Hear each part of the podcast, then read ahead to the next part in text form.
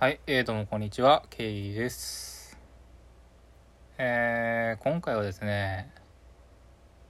新エヴァンゲリオン劇場版についてちょっと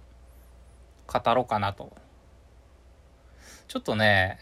今もう2010、ん ?2021 年の、えー、っと、もう終わり頃なので、25日なんで、公開してから、あのーだいぶ月日、年月が経った、あのー投稿になるんですけど、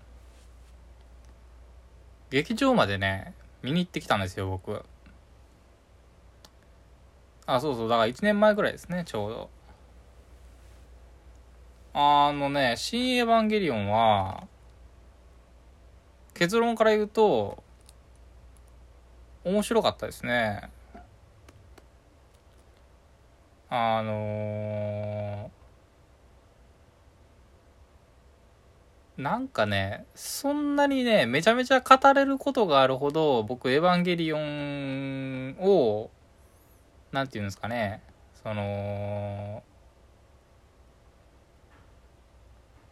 まあ、あのーそうか、映画館に行くっていうこと自体が、もう10年ぶりやったんで、あのー、3人、まあ、本当ね、朝一行って、上映してた時に、観客の人が3人しかおらんような状態やったんですよね。でコロナ禍っていうのもあって、やっぱりその、行くのやめとこうかなとかいうふうなも思ったんですよ。まあ、どうせいずれ、アマゾンプライムとかにも出てくるかなと思ってたんですけど、うん、なんか、まあちょっと、いっかと思って行ったんですよね。そしたらやっぱり、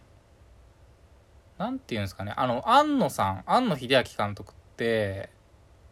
まあ、その、ちょっとね、まあ、正直ですよ。あの、YouTube みたいな僕ら見慣れてる世代っていうのは、もうね、2時間ぐらいの映画見るのが、ちょっとね、なんていうんですかね、苦痛になってくる世代ではあるんですよね。で、あのやっぱりこう飛ばし飛ばしみたいなっていう風なあの思いに駆られてた部分もあったんですけどまあでもそれをしてもですねあのエンディングが流れた時に「ワンラストキス」でしたっけ？あの宇多田ヒカルの「ワンラストキス」が流れエンドロールで流れた時にああまあまあまあ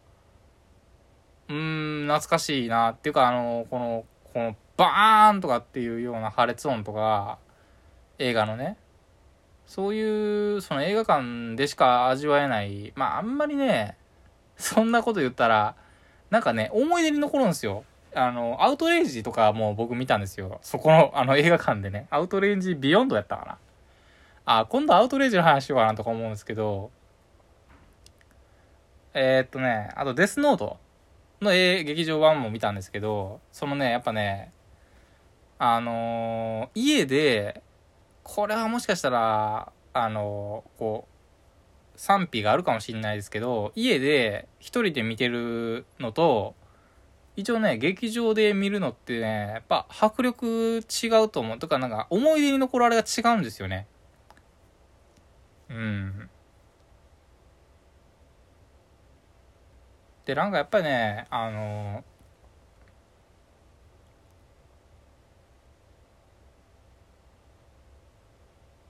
最後がねあのハッピーエンドっていうかまあハッピーでもないけどうーん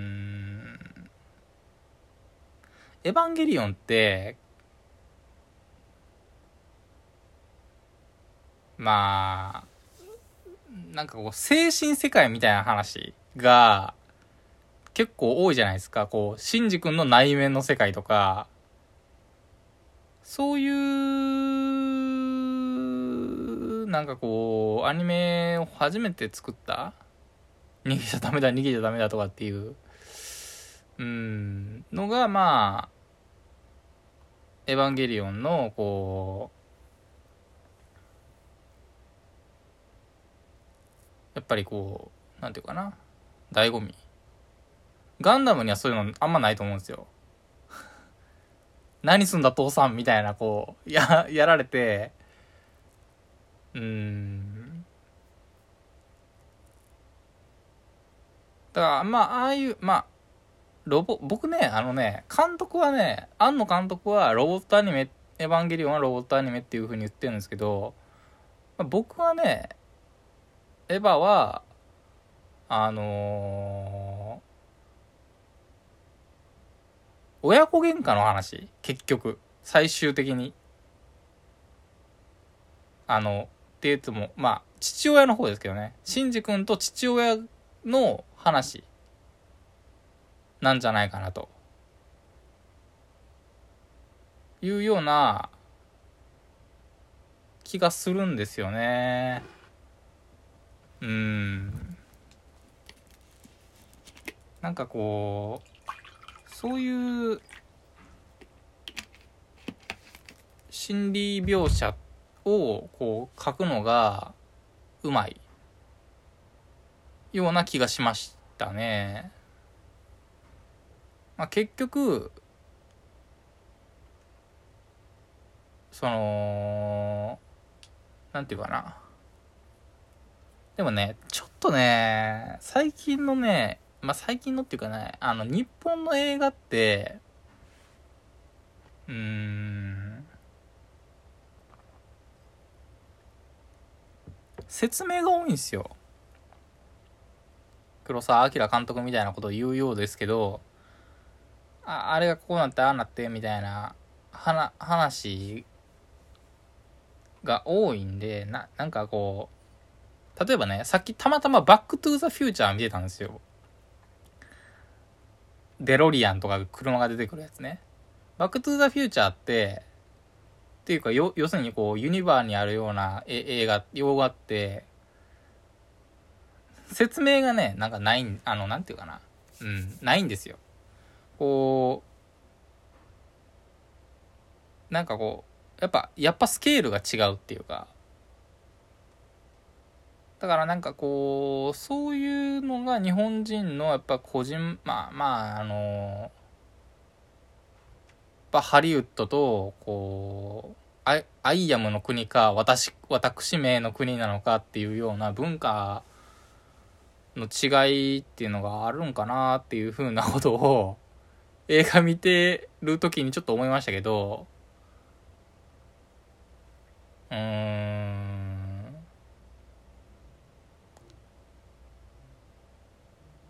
まあ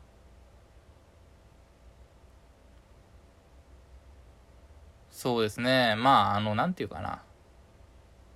これ人生生きてるうちにその「エヴァンゲリオン」っていうものに決着がついたっていう部分を見れてまあ一応95年そのあの一応アニメテレビアニメ版の方をちょっと見てたんでまあまあどういう決着がつくんかなっていうふうには思ってたんですけど、まあ、あいう決着がついて、まあ、良かったのかなっていうふうに思うけど、まあ思いますけどね。思うけど、なんかこう、ちょっとなんかこう、やっぱりあの作品って、あのー、オールエイズ三丁目の夕日みたいなところから始まったり、なんかサードインパクトかとかって、もうなんか起きちゃってんすよ、サードインパクトが。なんかもう地球っていうかその、なんかね、辻褄が合わん。その、もう、もう俺はもっと崩壊してると思ってて、なんかい、その、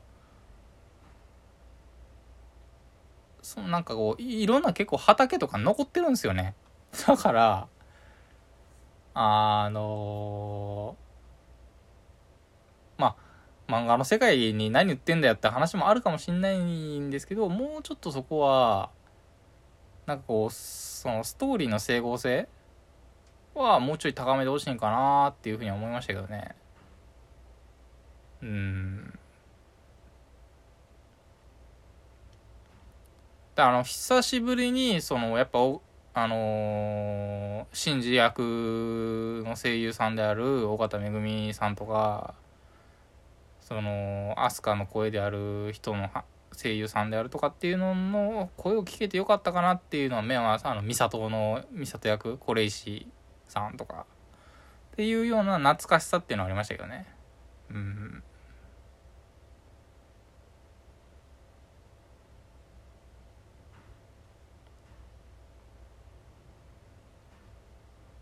なんかね、僕はね、一番ね、あのー、玄道のね、あの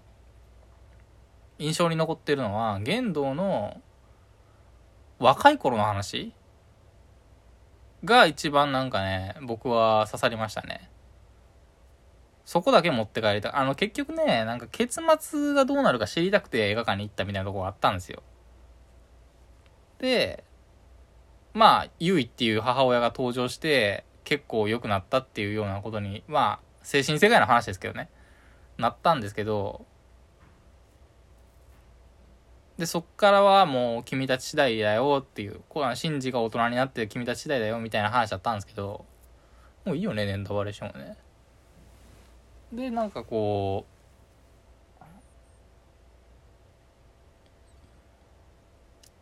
そのプロセスで、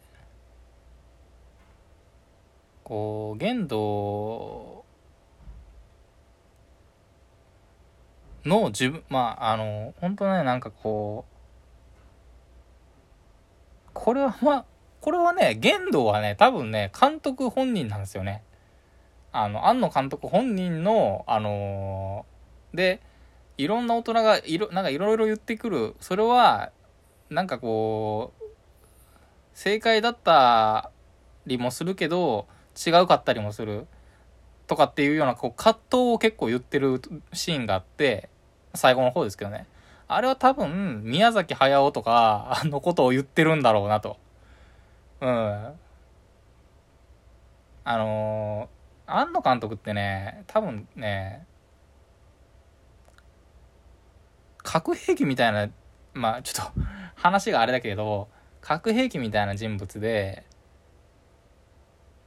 すごい奇才って言われてるんですよね。天才でも秀才でもなく奇才なんですよね。それだけしかできないみたいな。だから僕、そのエヴァンゲリオンが終わった後に、新エヴァが終わった後に、新ウルトラマンすぐ作り始めてるってあの NHK の、あの、プロフェッショナル見た時に、あ、なんかやっぱこの人は、ちょっと違うんやなっていう。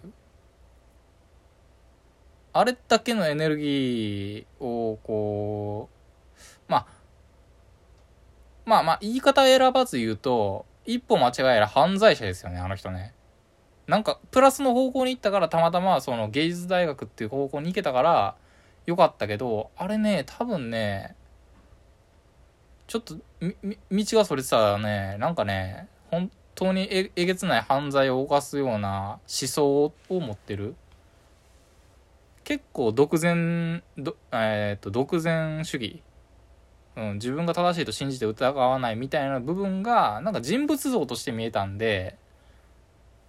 なんかそういうところはありましたよね。だから玄道はそれは自分のなんかこ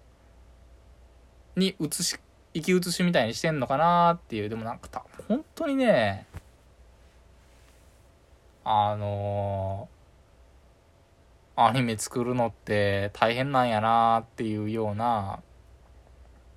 気はしましたけどね。うん、まあ今回は、